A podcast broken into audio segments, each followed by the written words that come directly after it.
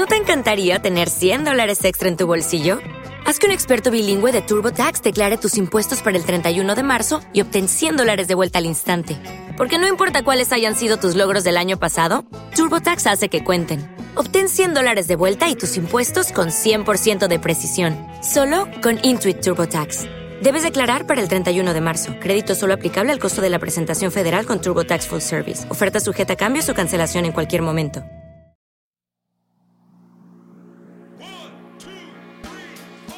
Emprender tiene tanto de racional como de locura, de creatividad como de ejecución.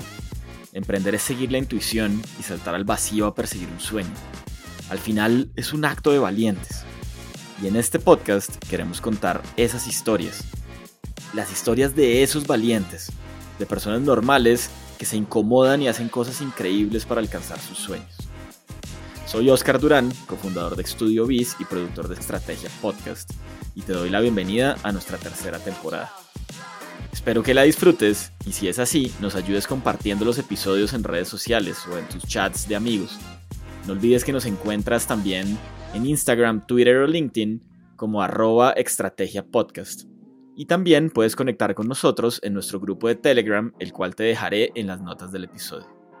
Bienvenido de nuevo.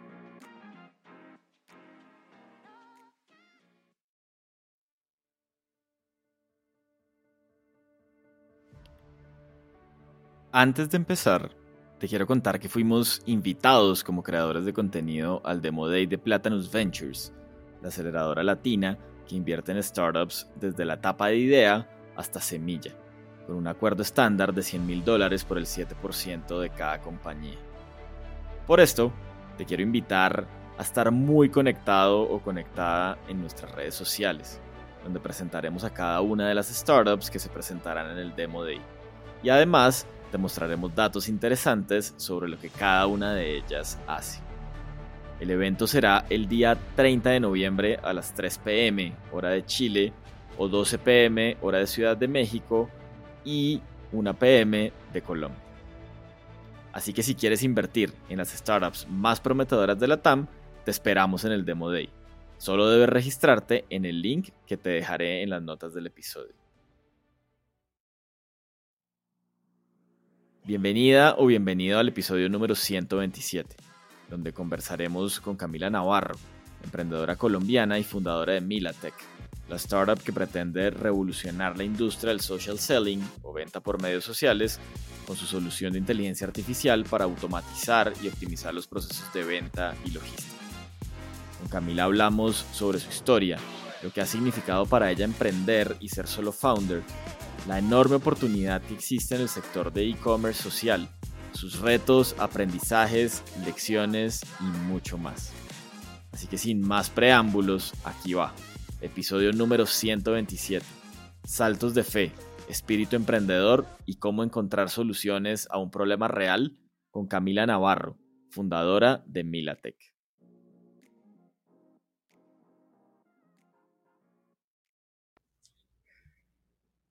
Bueno, súper. Estamos al aire. Así que, Camila, bienvenidísima a Estrategia Podcast.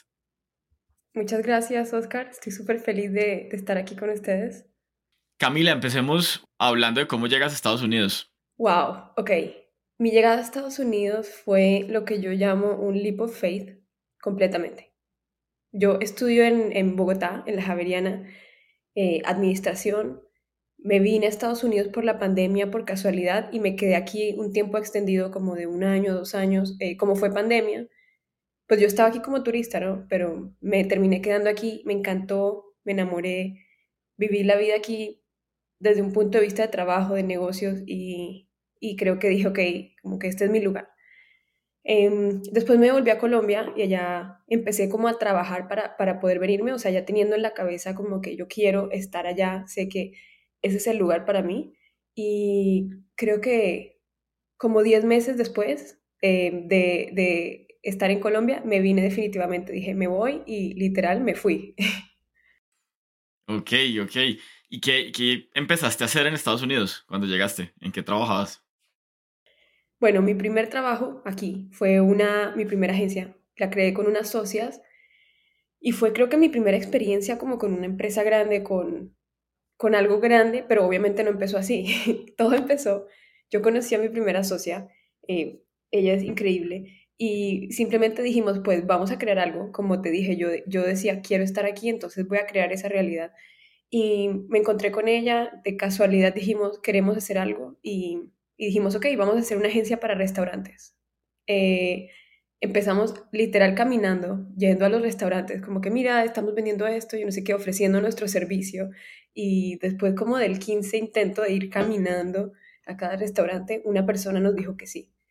Em, fue nuestro primer cliente, me acuerdo súper, súper como si hubiera sido ayer, que cerramos ese cliente con 3 mil dólares y salimos del restaurante y empezamos a saltar como, ¡yeah!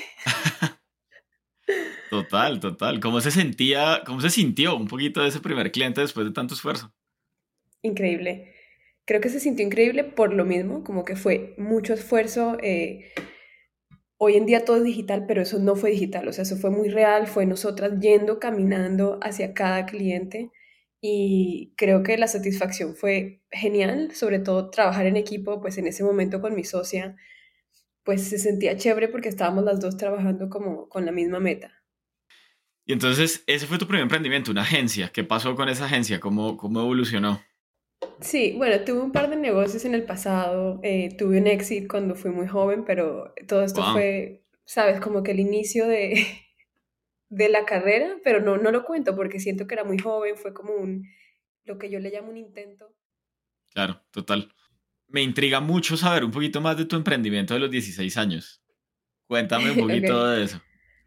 Ok, te cuento, yo empecé un e-commerce, me da risa porque el mundo siempre vuelve a donde uno empezó. Empecé un e-commerce de vestidos de baño.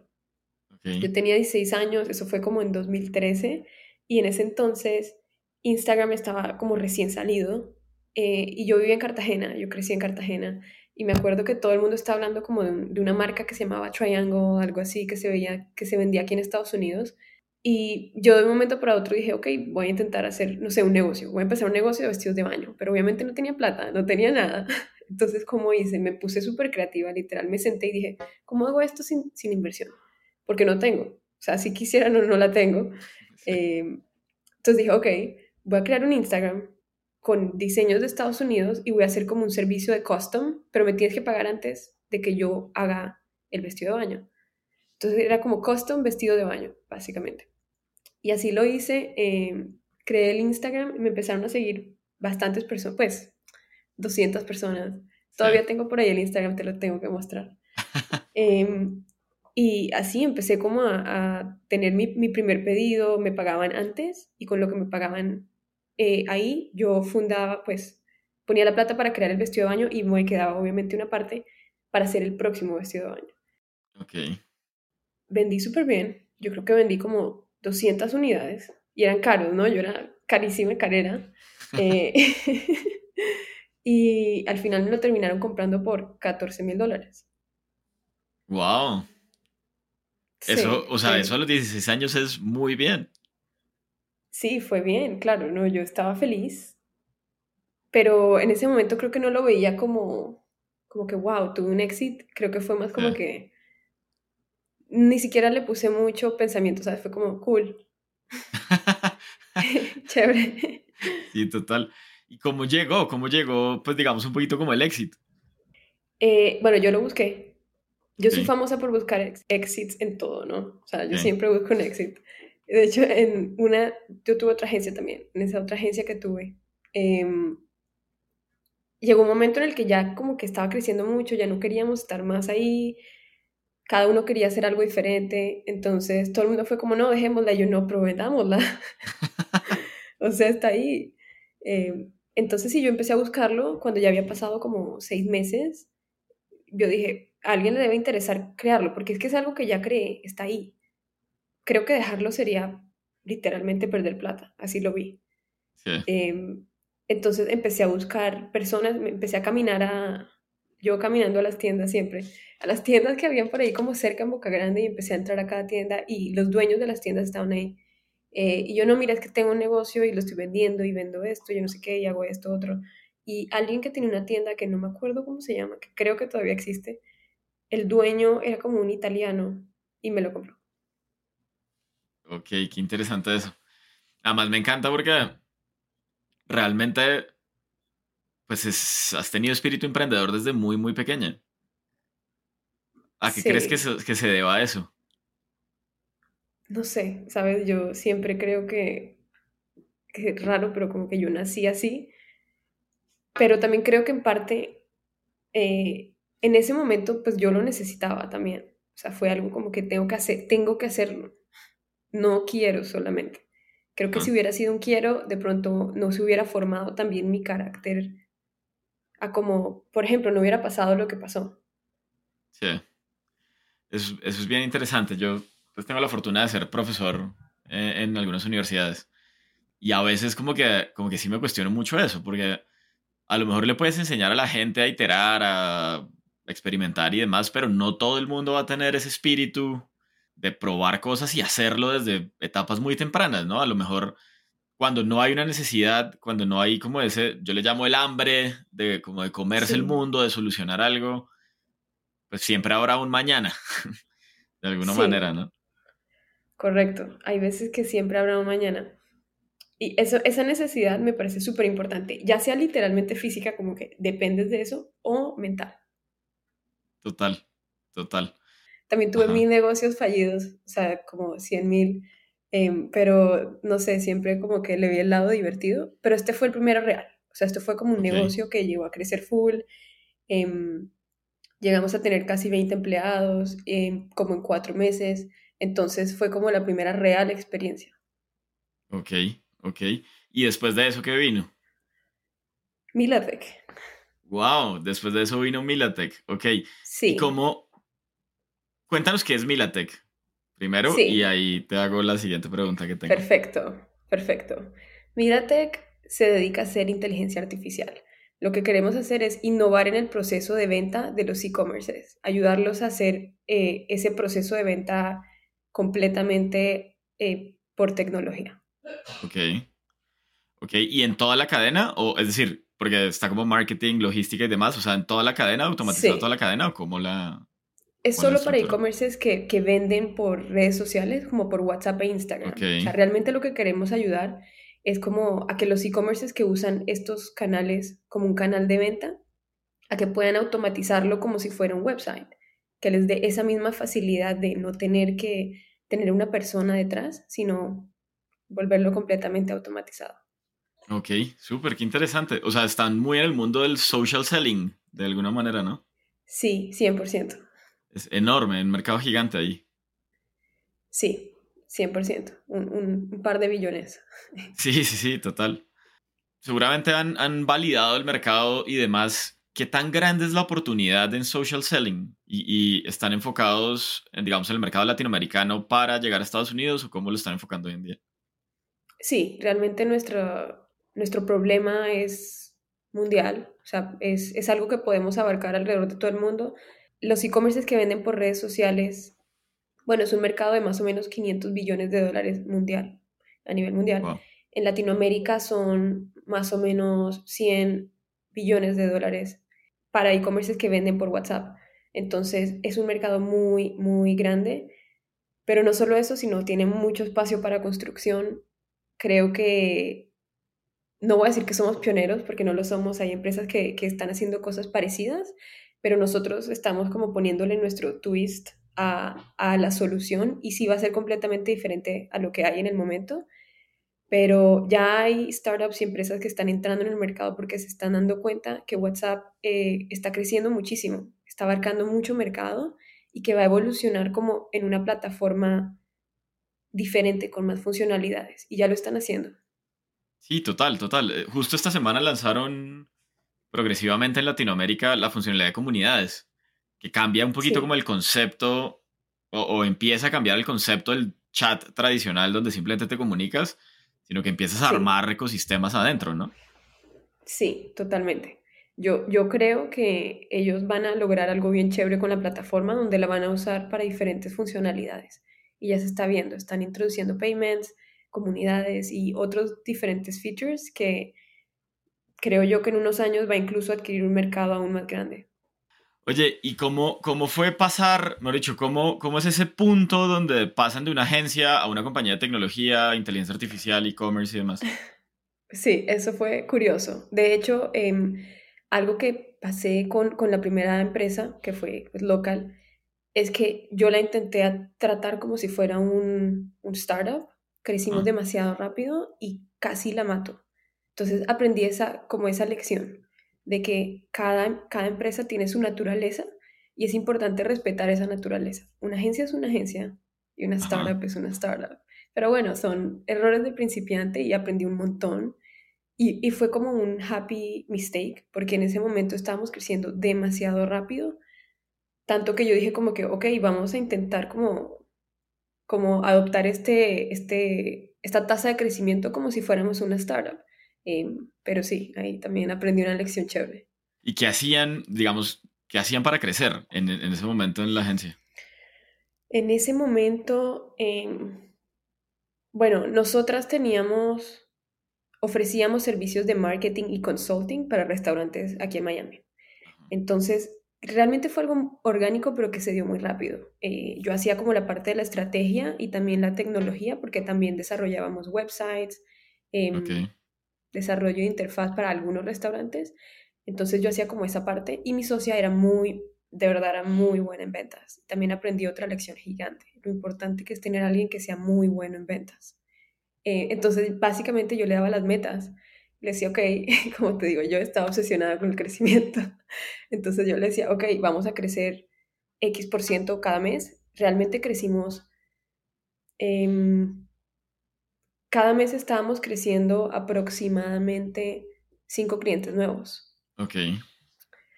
Que es un montón para una agencia. Total. Eh, entonces ya en el tercer mes ya teníamos como 15 clientes, más o menos. teníamos ya creo que 12 personas al tercer mes. Em, y nos estaba yendo muy bien, muy bien, la verdad. Pero sí, fue, fue una, una experiencia súper. Claro, además que crecer en un mundo como el de agencia, donde cada cliente es como un mundo particular, no es tan sencillo, ¿no? Implica tener mucho más equipo, mucho más esfuerzo. 100%. O sea, cada cliente es un mundo particular y tienes que estar ahí siempre como para, para cumplir todas las necesidades que ellos tengan. O sea, es todo sobre él, todo. Eh, lo cual es parte del trabajo y es chévere, pero hay que entenderlo muy bien, porque si te equivocas de pronto en una parte del proceso Em, ya, ya la experiencia pues se daña de alguna manera. O sea, algo pequeño puede como dañar todo lo, el proceso en general. Bien, y entonces, ¿cómo identifican un poquito como la necesidad y, y cómo nace Milatec? Ok, Milatec de hecho ha pasado por un par de pivots, lo cual para mí ha sido increíble porque siento que ya llevo mucho trabajando en esta, en esta idea, en este problema Em, y mi que empieza de yo estar acá en Miami y decir, ok, yo siempre supe que quería tener una startup específicamente de tecnología, siempre lo supe, eh, dije, creo que es el momento, ya llevo dos añitos con mi otra agencia y todavía sigue funcionando y funciona bien, entonces otra vez vamos por otro leap of faith.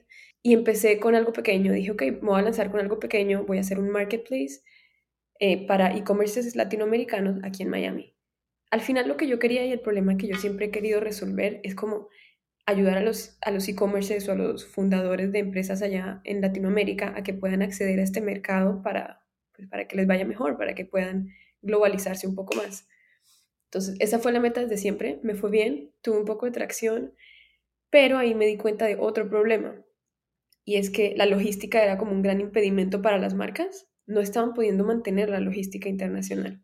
Entonces yo dije, ok, vamos paso a paso, vamos a mirar qué hay aquí. Eh, ahí me enfoqué full en la parte de logística e hice la parte de logística un par de meses y ahí empecé a crecer mi equipo, el equipo que tengo ahora, que es un equipo increíble. Em, y mientras que estaba haciendo la logística, todo fue para darme cuenta que exactamente cuál era el problema para los e-commerces, o sea, algo súper específico. Y mientras que estaba haciendo la logística, me di cuenta de que más o menos 85% de las compras hechas en Latinoamérica se hacen por WhatsApp. Entonces dije, ok, eso es, puede ser un, problema, pero es una oportunidad también, es un montón. O sea, WhatsApp es predominante en Latinoamérica. lo cual me parece increíble porque es cultural. Entonces, quiero como crecer esa cultura y lo que quiero es ayudar a los, a los dueños de e-commerce a que crezcan esa misma tienda que tienen sin tener que eh, incurrir en los gastos de crear un website o de pronto pagarle a alguien para que esté ahí en customer service, sino creemos 100% en la automatización. 85% de las ventas que se realizan por WhatsApp es, es un porcentaje altísimo de las ventas, ¿no? Muy, muy alto. Y, y, lo chistoso es que cuando yo empecé con la parte logística, que muchas empresas hacen eso, y obviamente también tiene su, buen, su buena parte del mercado, y pues e, es un buen mercado, pero muchas empresas lo que hacen es que necesitan un website para unir el e-commerce a, a, un servicio logístico. Eso era lo que yo estaba haciendo, pero cuando lo iba a unir, yo era como que, pero no hay a dónde unirlo porque no hay websites. Entonces como que empecé a indagar ahí y, y encontré ese problema y, y, ahí estamos. Eso está buenísimo. Hay, hay, varias cosas que me parecen muy interesantes. Lo primero es cómo, cómo vas encontrando la solución porque no te enfocaste en la solución desde el inicio, ¿no? O sea, es como que, que, es un error muy frecuente cuando uno intenta emprender muy, muy al inicio y es que uno se enfoca en una solución, en una idea que se le ocurre, pero no en el problema. Y, y ustedes han hecho un poquito como todo lo contrario y eso me parece bien, bien interesante. Sí, 100%. Me ha tocado tener como muy open mind de decir, ok, este es el problema y, y, sabes que la solución puede cambiar mil veces al final, no va a haber problema, lo que va a importar es que creemos algo que a la gente realmente le encante. Total. Y lo, lo otro que me parece muy interesante es cómo, cómo logras encontrar un poquito como ese mercado que no está al descubierto, porque cuando uno piensa en e-commerce, pues normalmente podría pensar o en los que tienen un Shopify, un WooCommerce, los que usan Mercado Libre, los que usan Amazon para vender, eh, pero no los que necesariamente usan las redes sociales o los chats para vender. Sí, 100%. Y, y lo que me dio curiosidad, eh, bueno, tengo, tengo un background muy fuerte con lo de los websites. De hecho, cuando llegué a Estados Unidos, no solo hice lo de emergencia, también hacía freelancing haciendo websites o sea, he vivido mucho tiempo literalmente de hacer websites y para mí fue curioso cuando, cuando yo dije, no, pues fácil, vamos a decirlo fácil, eh, lo conecto con un website allá, simplemente traigo la misma tecnología a Estados Unidos y ya, yo no sé qué. Como que empecé así y después me di cuenta que, que así no era, que era más como que yo me acomodo a lo que, a lo que ya hay y de pronto crecer esa misma cultura que hay en Latinoamérica, que también es la mayoría de personas que no tienen un website y tienen un comercio mediano o pequeño, pero esto es lo que justo puede ayudarlos a automatizarlo y a crecerlo. Claro, total. Y cuando llegaste a ese punto, ¿cómo, cómo empezaste a probar un poquito esa solución? Creando MVP de una. O sea, cada como supuesto que he tenido lo he intentado validar como con un mini experimento. Eh, me, me, empecé a acercar a e-commerces y decirles, ¿puedo probar mi MVP con ustedes? O les hacía entrevistas para saber qué problemas tenían exactamente. De pronto ellos no saben que es un problema, pero puede ser una oportunidad también. Y tuve varios e-commerce a bordo diciéndome como de una, o sea, apenas saques como algo concreto, pues estamos contigo y probando el experimento con nosotros también. En Milatech, porque en, en la agencia tienes co-founder, pero en Milatech, ¿en Milatech tienes co-founders o estás tú como solo founder? No, estoy yo solo founder. Ok, ¿y eso fue una decisión personal o, simplemente se fue dando? ¿Cómo fue el tema? Creo que se fue dando. Siento que un, una, un partnership es como un matrimonio. Ya lo he vivido varias veces, de hecho. Eh, por lo tanto, siento que quiero que llegue la persona correcta. Tengo un equipo increíble y creo que el tiempo nos podrá decir si, si debemos tomar ese paso o no. Eh, entonces sí, estoy como esperando a que se pongan las piezas en, cada lugar, también como estamos recientes, pero estamos en etapa de desarrollo y creo que, creo, yo creo que en algún momento vamos a llegar en el punto en el que yo crea que alguien del equipo sería perfecto para ese rol. ¿Qué es, qué es lo mejor y qué es lo peor de ser solo founder? ok. Bueno, empecemos por lo peor. Creo que lo peor es, es muy solitario. Eh, se siente mucha responsabilidad, como que todo cae en tus hombros. Eh, muchas veces es difícil pedir ayuda, para mí por lo menos, porque siento que como que es mi responsabilidad. Un poquito como miedo al fracaso porque tengo personas debajo mío que dependen de mí, para mí este es muy fuerte, porque ya también he tenido un equipo grande y siempre siento como esa, como si fueran mis hijos, o sea, esa responsabilidad de que no puedo fallar. Eh, y sí, creo que eso es lo peor. En lo mejor, en lo mejor creo que es chévere porque uno se conoce a uno mismo como líder, te conoces, cuáles son tus mejores cualidades, cómo puedes realmente liderar de una manera positiva. Eso me parece chévere, eh, me he conocido mucho a mí misma. Por otro lado, me parece chévere que pues es tu visión al fin, o sea, tú estás, tú tienes una idea, o sea, yo empecé como con un sueño em, y estoy siguiéndolo muy como, obviamente con experimentos y todo, pero es muy gut feeling también, como lo que yo siento, como que yo siento que eso es, eh, y eso me encanta. Como, no sé, yo soy muy creativa y creo que esa parte del proceso para mí es como fundamental. Entonces, eso me parece súper. Y creo que, por último, como tener la capacidad de crear las cosas. O sea, si es malo es tu culpa, pero si es bueno también. Hay, hay cosas bien chéveres de las que dices. Y lo primero es, ¿cómo haces para cultivar un poquito ese liderazgo? ¿no? Y ese liderazgo positivo. No es fácil, ¿no? O sea, estás creando, pero además estás probando, pero estás manteniendo el equipo. Eh, y si llegó alguien triste hoy, pues lo vas a tener que hacer, pero eh, está el negocio, o sea, como que hay 25 cosas a la vez. ¿Cómo haces un poquito para cultivar el tema del liderazgo? Yo creo que el liderazgo es una de las cosas más difíciles, pero más necesarias que uno tiene que hacer como founder. Em, creo que en la experiencia que he tenido me he dado cuenta que el manejo de las personas es creo que una de las skills más importantes y yo creo que la manera de hacerlo es simplemente liderando desde un punto de como autenticidad y pues como siendo positivo siempre. Por ejemplo, yo creo que naturalmente soy una persona positiva, menos mal, eh, pero es muy importante porque así el equipo siempre se mantiene motivado, o sea, siempre cuando pasa algo es como que no importa, lo, lo arreglamos y lo mejoramos y ya, y seguimos. Eh, y creo que eso siempre como que les ha ayudado mucho a como a ver el, vaso medio lleno. Y por otro lado, también empoderar al mismo equipo a que se sientan también ellos líderes, porque lo son. O sea, todos, todos tenemos una cabeza diferente, todas nuestras cabezas piensan diferente y ese es el valor de tenerlos en el equipo. De hecho, hace como dos días estaba eh, haciendo una entrevista eh, a alguien para nuestro equipo técnico y ella me dijo, pero, pero ya tienen todo, que no entiendo para qué me necesitan. Yo le dije, pues tú eres un individuo completamente diferente, tienes una carrera increíble, eres súper inteligente o sea, en lo que nos puedes ayudar es siendo tú. Ven, trae tu creatividad y, aporta eso al equipo.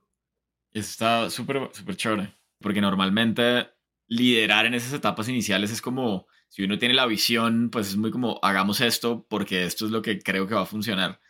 Pero tener esa habilidad de poder darle también al equipo ese empoderamiento está, está buenísimo, ¿no? Al final es lo que hace que los resultados lleguen de alguna manera.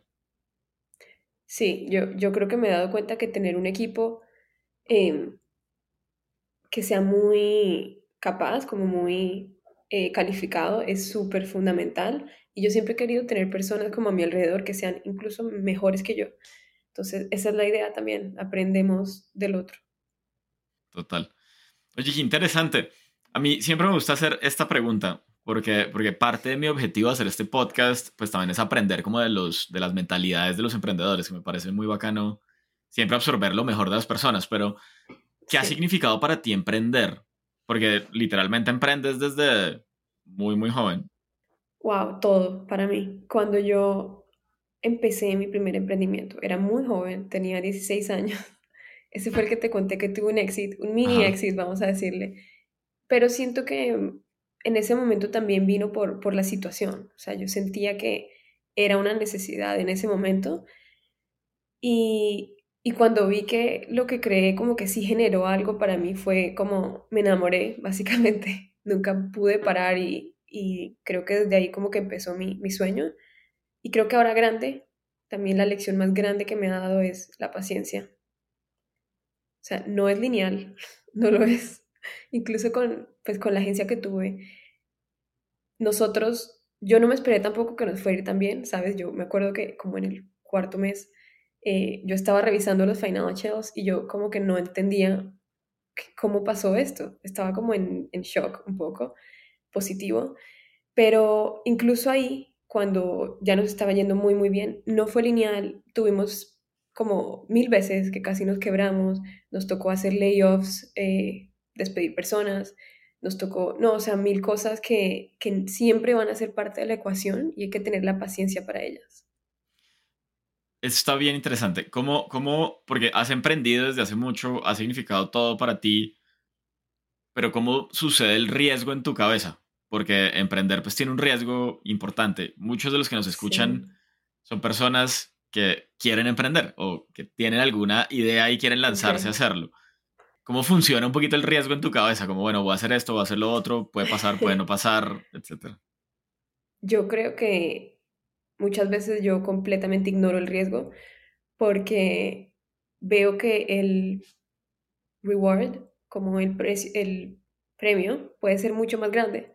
Y para mí también el premio es experimentar lo que estoy experimentando. Muchas veces he tenido empresas que han fallado, o sea, brutalmente, de verdad, brutal pero tener esa experiencia ya me hizo aprender algo, ya entendí algo nuevo y algo diferente. Entonces, para mí como que todo, todo es ganancia. Obviamente, pues siempre he tenido como eh, ese lado donde siempre he estado haciendo, por ejemplo, cuando estoy emprendiendo siempre tengo un part-time job o tengo un freelancing job o tengo algo sólido, porque eso es súper importante, obviamente, pero no tengo miedo a hacer las dos cosas. Por ejemplo, eh, tener un full-time job y después estar los fines de semana o las noches y las madrugadas trabajando en un proyecto, realmente es como yo siempre lo he empezado porque de, creo que de esa manera minimizo el riesgo. Claro, teniendo como, como algo que, que de alguna manera te diga como, bueno, podría, si no sale esto, igual vas a seguir teniendo claro, esto otro. 100%, 100%. De esa manera minimizo el riesgo, em, pero el riesgo en mi cabeza que me dice de pronto como que no lo hagas o algo así, creo que ese no, no es tan fuerte porque también, ¿qué te digo? La vida es una. O sea, yo quiero intentar todo lo que quiero intentar, eh, porque si no, sé que me voy a arrepentir después. Ahorita hablabas un poquito de paciencia. Em, yo creo que emprender también es un ejercicio, como tú decías, que estoy completamente de acuerdo, de conocerse a uno mismo. Y, y tú que has tenido varios emprendimientos, pero en Milatech, que eres solo founder, seguramente esos espacios de conocimiento son superiores o son pues digamos, más importantes. Y, es, y entonces un poquito la pregunta ahí es, ¿qué, ¿qué, has conocido de ti, no solamente como emprendedora, sino como ser humano también en todo este proceso? Eso ha sido increíble porque también yo soy muy curiosa. O sea, yo quiero saber muchas cosas de la vida. Entonces, cada persona nueva que entra al equipo, yo les hago un test de personalidad, como que yo quiero entender al humano y a mí misma. Entonces, me he conocido full, digamos, todo el tiempo como que me intento hacer assessments, test de personalidad. Yo sé que eso es muy como, no sé, cuantitativo, pero sí estoy todo el tiempo como intentando buscar la manera de, ok, cómo, cómo soy realmente, qué me gusta, qué puedo mejorar, cómo puedo mejorar mi, a veces, comunicación. Em, mi tipo de personalidad también es muy particular. Yo creo que es particular, no sé. Creo que soy la única founder que es súper introvertida. Em, y eso para mí ha sido muy chistoso porque bueno, cuando estaba con mi otra socia, que ella es la, que hacía ventas, relations y todo eso, íbamos a los, a los networking events. Ella se reía de mí, obviamente. Y, y, ella estaba por allá hablando con todo el mundo, se hacía amiga de todo el mundo, el panelista, o sea, todos. Y yo estaba ahí en una esquina como tomándome un café. O sea, esa era nuestra dinámica.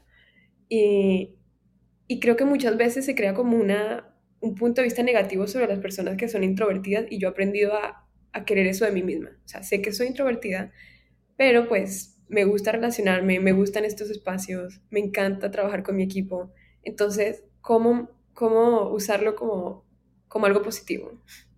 Claro, total.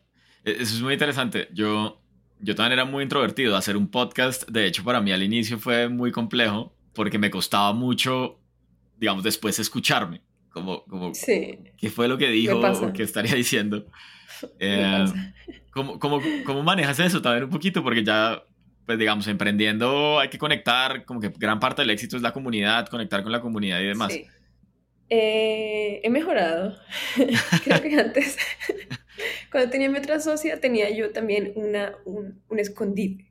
claro. Como que yo sabía que ella lo iba a hacer por mí. Y ya, y yo estaba tranquila así. En cambio, ahora sola, o sea, te vas a reír, pero cuando subí mi primer video a Instagram hablando en la cámara, o sea, me quería morir. Fue terrible. Y no, te entiendo, te entiendo perfectamente. Como que, ok, da esos pasos eh, y ya, lánzate, ¿no? No hay nada más que hacer. Sí, total, total. Oye, qué chévere. Pregunta, ¿qué te sueñas un poco con Milatec? Sí, sueño mucho. Creo que una de mis cualidades es que sueño mucho. Siempre me lo dicen. Yo, yo creo que Milatec tiene el potencial de ser una de las empresas de tech más grandes del mundo. Lo creo de verdad. Y lo creo por la cultura y como la visión que hay en la, en la empresa, que es como 100% innovación. O sea, nosotros estamos, queremos construir algo que realmente genere valor. Em, y, y, creo que eso nos va a dar como las herramientas para, para llegar a la visión que queremos al final, que es cambiar algo, generar impacto. ¿Qué le dirías a la gente que quiere emprender? Dale, diría dale, dale con toda. Eh, creo que dejamos como que el miedo y que el qué dirán también que nos afecte mucho y al final como que esas personas no tienen eh, un rol en nuestras vidas y, tienes que ser fiel a lo que te hace feliz. Si tu sueño es emprender y no lo estás haciendo porque tienes miedo, en algún momento puede que te arrepientas. Y de pronto lo haces y no te sale bien la primera vez. Entonces también es importante como que tener esa perseverancia para decir, es mi sueño y no voy a parar de conseguirlo. El otro día posté algo en Twitter que decía, es muy difícil vencer a alguien que nunca se rinde. Entonces, para mí eso es fundamental, nunca parar. Eso está buenísimo. Tú te levantas todos los días y, y ¿qué, ¿qué, haces? Un poquito cuál es tu rutina, qué piensas para no rendirte. Porque creo que, de hecho, es, bien interesante lo que, lo que nos estás diciendo. Eh, tengo días que son difíciles, o sea, difíciles mentalmente como que, obviamente, siento como hmm, inseguridad, impostor, eh, como todos los humanos, normal. Pero creo que refuerzo mucho mi, en mis hábitos qué hacer para no llegar a, a esa situación. Por ejemplo, primero, eh, intento educarme mucho, leer mucho, estar constantemente haciendo lo que me gusta para mí. Realmente es lo que me mantiene pensando como que ya no hay vuelta atrás, que lo hago y me gusta tanto que no, no estaría haciendo nada más que no fuera esto. ¿Cuál ha sido el mejor y el peor consejo que te han dado? Esa pregunta nunca me la habían hecho, está buenísima. Ok, déjame lo pienso.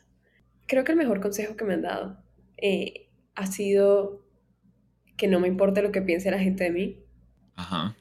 Ha sido el mejor consejo. Eh, el peor consejo que me han dado... Hmm. No estoy segura, ¿sabes? No se me viene nada a la cabeza. Dale, ¿Cuál, dale. Es el, ¿Cuál es el peor consejo que te han dado a ti? El peor consejo que me han dado a mí fue como sí. hace muchos años, sí, muchos años, yo empecé trabajando en banca de inversión. Uh -huh. Y pues cuando uno trabaja en banca de inversión, pues es una vida muy exitosa, ¿no? O sea, al final si te va bien, pues como que vives tranquilo, no solo por Total. el tema económico, sino en general. Es una vida dura, pero es una vida cómoda. Eh, sí. Y yo después como de casi cinco años de trabajar en banca de inversión, dije un día como, no me gusta y me pasé un poquito al mundo de la tecnología y empecé a trabajar en productos transaccionales. Yo trabajo en product management hoy en día. Ok, eh, wow. Y, y, entonces como que me... Y, y, fue un cambio muy bravo porque, porque era pasar, no sé, de tener una comisión cada seis meses con la que te puedas comprar un montón de cosas, pues a ganarte nada solo porque querías cambiar. Y en ese momento pues solo mucha gente me decía... Feliz. Claro, sí, y por hacer lo que me gustaba, sí, un poco. Um, sí. Y, y, bueno, pues en ese momento mucha gente, mis papás y demás, eh, mi papá ha sido financiero toda la vida, gerente general de compañías y demás, entonces era como, ¿usted qué está haciendo? Se volvió loco, además se acaba de casar, está loco, o sea, es como... Eh, Ay, no. pues bueno, creo que ahí hubo negra. muchos peores consejos. sí, sí, sí. Ok, te entiendo. Oye, eh, um, una, un par de preguntas finales. ¿Qué libro nos recomiendas o qué libros o recursos pues que tú consumas como, como emprendedora y como persona? Sí, yo creo que es súper importante eh, tener habilidades técnicas. Yo, por ejemplo, viví de eso mucho tiempo. así me pagué la universidad también. Bueno, me pagué la universidad con esa mini exit que tuve cuando tenía 16, una parte, y después otra parte la hice teniendo como un freelancing job y un full-time job.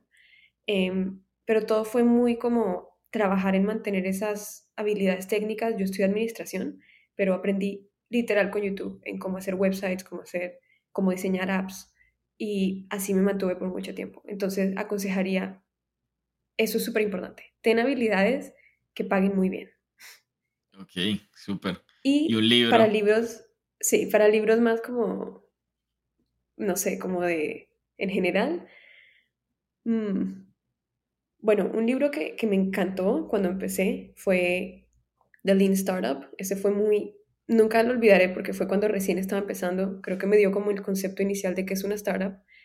Em, y uno que me estoy leyendo ahora que me encanta, pero ese no tiene mucho que ver, es The Outsiders. Ok. Es diferente, es muy financiero y cuenta la historia de los mejores CEOs del mundo, básicamente. O sea, y no son Steve Jobs, no son los tradicionales que conocemos, sino son los que hicieron, los que tuvieron un mejor eh, performance en, por stock unit, o sea, los que tuvieron como el mejor retorno a sus inversionistas. Personas que seguro nunca has escuchado en tu vida, pero historias súper interesantes, como de industrias tradicionales y y sí, en general me gusta como leer muchos startups, pero también me gusta la parte tradicional, me parece súper interesante. Total, me encanta, me encanta ese balance porque yo creo que uno, uno, se puede perder fácil en el mundo de la tecnología, ¿no? Y pensar que es lo único que existe y que hay que crecer exponencialmente y pues a lo mejor eres, vendes empanadas y pues cómo vas a crecer exponencialmente vendiendo empanadas. sí. Sí, mantener la objetividad es importante, como que sí es verdad, hay mucha información ahí afuera, pero al final como que tú, tú tienes el criterio para decidir y pensar si lo que estás haciendo está bien o no, y también puedes cambiar las cosas, no, no todo tiene que ser como todo el mundo lo hace. Yo también lo he pensado como con Milatech, sí sé que somos un startup, obviamente pues crecemos y crecemos rápido, pero si en algún momento, digamos, yo creo que es pertinente no crecer tan rápido, no lo haremos, como que no hay afán Oye, Camila, pues nada, muchísimas gracias por todo este tiempo que nos has dedicado hoy, una gran conversación. Gracias, Oscar, estuvo increíble el espacio. Eh, espero volver. Seguro sí, seguro sí. Cuando, cuando Milatech sea un unicornio, por acá te tendremos. Claro que sí. Bueno, Camila, muchísimas gracias. Y bueno, muchas gracias a todos por estar conectados, como siempre, todas las semanas con nosotros. Historias de emprendedores, todos los aprendizajes todas sus experiencias como puestas a disposición del ecosistema. que muchas, muchas gracias. Chao, chao. Y hasta aquí llegamos por hoy. No olvides que puedes conectar con nosotros en cualquiera de nuestras redes sociales, Instagram, Twitter o LinkedIn, donde nos encuentras como arroba estrategia podcast. O si quieres, puedes ingresar a nuestra comunidad privada en Telegram en el link que te dejamos en las notas del episodio. Muchas gracias de nuevo y nos vemos la siguiente semana con un nuevo emprendedor y una nueva historia. Chao, chao.